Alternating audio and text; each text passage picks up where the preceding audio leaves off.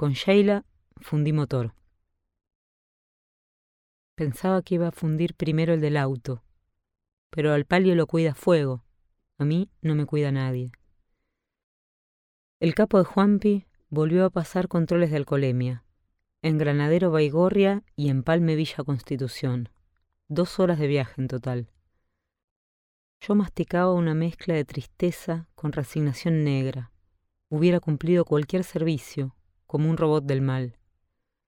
Pero fuego explotó en el grupo de trabajo con un argumento irrefutable, el gasto de nafta. Y cuando al Tano le tocan el bolsillo, se despierta así que mandó dar de baja el operativo. Juanpi me pidió todo apichonado que organizara algo para no perder la jornada. Entonces armé un patrullaje en chata al estilo policías en acción. Cada vez que gestiono un laburo, fuego me odia. Pero si no armo jornadas, el tiempo no pasa más. Hacer poli es más desafiante que hacer ministerio, porque tengo que apelar al humor, empatizar con la gente, exprimir piedras. El problema es que a esta altura no me queda resto para nada de eso. Cuando subimos a la patrulla, quería desaparecer. De Rosario, de la parrilla, de todo. Que me entrara un tiro para que me evacuara un helicóptero sanitario, despertarme en Buenos Aires y no hablar con un policía nunca más. Para no pensar más, me puse a arengar a los vigis a que nos metiéramos en un barrio feo y buscáramos quilombo. Así al menos terminábamos temprano. Me hicieron caso y empezaron a hacer identificaciones al tuntún, una detrás de otra. Es horrible pedirles eso, pero es la única manera de pescar contenidos cuando nadie llama al 911 y la radio está muerta. La identificación es un proceso rayano en lo ilegal, muy de la dictadura pero en los barrios pobres todavía se hace. Paran guachines por portación de cara, les hacen apoyar las manos contra el capó, les separan las piernas, los palpan y les revisan todos los bolsillos. Encima, a cada uno, yo le tengo que pedir su consentimiento para aparecer en el programa. Ahí apelo a la misericordia. Les suplico que se apiaden de mí que tengo que seguir en el patrullero toda la noche hasta que meta nota. Estábamos en ese chiquitaje cuando modularon detonación en la tablada. Era una fiesta en la que los propios vecinos se desconocieron y, como andan todos calzados, se tirotearon. En estos pagos se aplica mucho el se desconocieron. Quiere decir que amigos o parientes se ponen en pedo, se olvidan de que se quieren y se cagan a tiros. Había un pibe, menor de edad, con un cuetazo en cada gamba. La mamá, una señora de 33 años que parecía mi abuela, echándole la culpa de todo a una moto cara que generaba envidia en el barrio. El tío, un machazo vengativo que solo decía, aguantá y no llores. Y los amigos, unos nenes de 13 años, incapaces de caminar de la curda que tenían.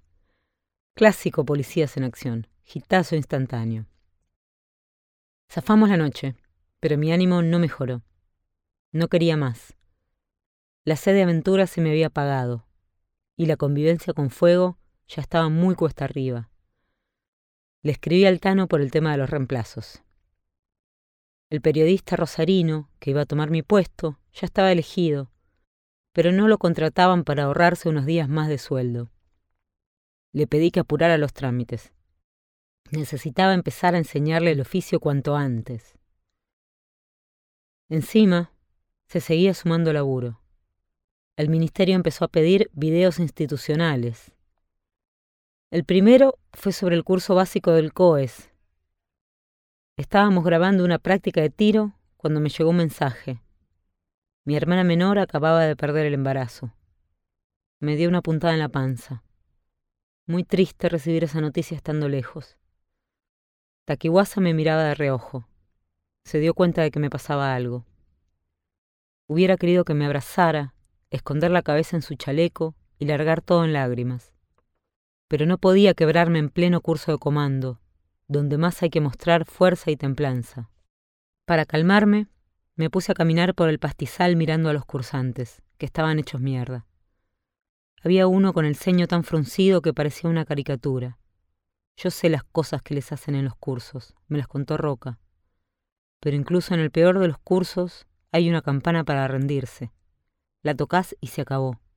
Yo no tengo campana. Y quiero tocar la puta campana. Por suerte el Tano entró en razón y me dio el ok para empezar a entrenar a mi relevo. La llegada de Alan me deja ver una luz al final del túnel. Para que se curtiera rápido, lo hice debutar con un operativo complejo de varios allanas. Me cayó bien de entrada.